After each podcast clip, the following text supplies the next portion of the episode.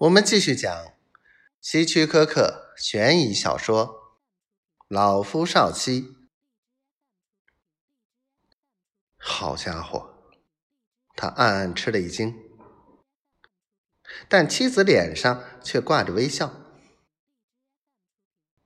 接着，妻子还是面带微笑的补充说：“你们男人啊，就是不懂女人的心。”你知道吗？一个女人在结婚周年快到的时候，总会想买点什么。亲爱的，你今天都做了些什么？他说这话时口气十分柔和，仿佛他真想知道似的。是啊，眼看着他们结婚周年就要到了。今年他原本想买一枚昂贵的钻戒送给她，但前些天发生的事情让他又打消了这个念头。心中的疑团解不开，他哪有这种心情呢？在接下来的几天里，他一直思考着这件事，并为探出实情做了一些简单的设想。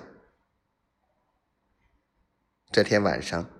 他对妻子说：“亲爱的，明天就是我们的结婚周年纪念日了。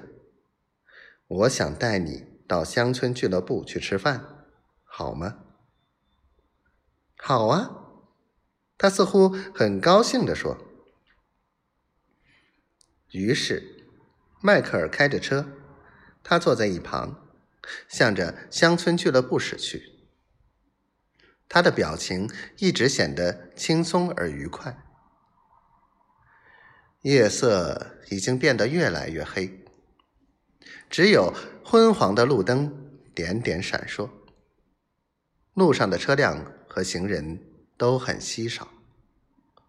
当他们还未抵达位于市郊的俱乐部时，他突然紧急刹车，然后身体瘫软的靠在。座位上，迈克尔，你怎么了？妻子见状，急促的问道。“哦，我也不知道，就是觉得浑身无力，肯定是心脏出了什么问题。”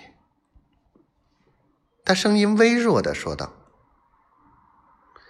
他似乎被吓呆了，呆呆的。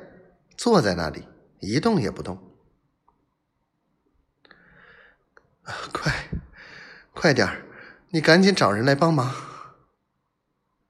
他似乎拼尽全力的说：“还，还有，你叫一辆出租车，我不能再开车了。”说完，他又显出十分乏力的样子。